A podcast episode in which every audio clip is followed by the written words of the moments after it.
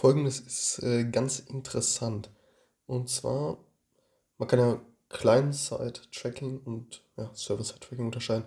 Client-Side-Tracking ist, ähm, wenn man ja, in dem Browser selber die Cookies feuert und ähm, die dann im Browser gespeichert werden und man den ja, User über verschiedene Webseiten dann auch äh, finden kann, weil er ja diese Cookies immer noch gespeichert hat in, in seinem Browser. So.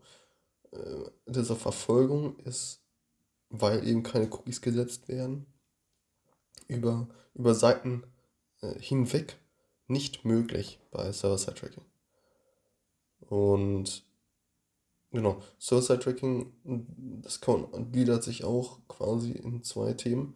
Einmal, dass man auch First-Party-Cookies einsetzt und ähm, darüber das dann zum eigenen Server schiebt die dann.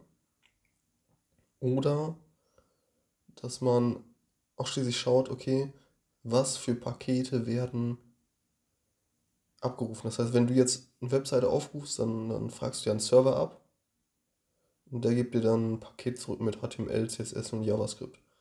Ja.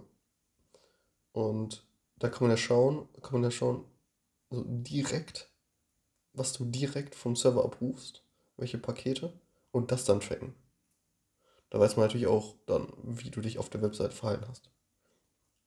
Und genau, einmal, einmal die Variante, dass man schaut, was direkt vom Server abgerufen wird. Und einmal, dass man ja, ähm, First-Party-Cookie einsetzt im Browser des Seitennutzers. Und da hört man aber verschiedene Themen, äh, ob man jetzt Consent, ob man jetzt einen Consent-Banner braucht oder nicht. Und ähm, Genau, manche sagen, dass wenn du die Daten nur auf deinen eigenen Server schiebst und nicht weitergibst, dann brauchst du keinen Consent. Aber wenn du die dann weitergibst an, an Dritte, dann natürlich, macht ja auch Sinn. Und ja, so muss man halt unterscheiden.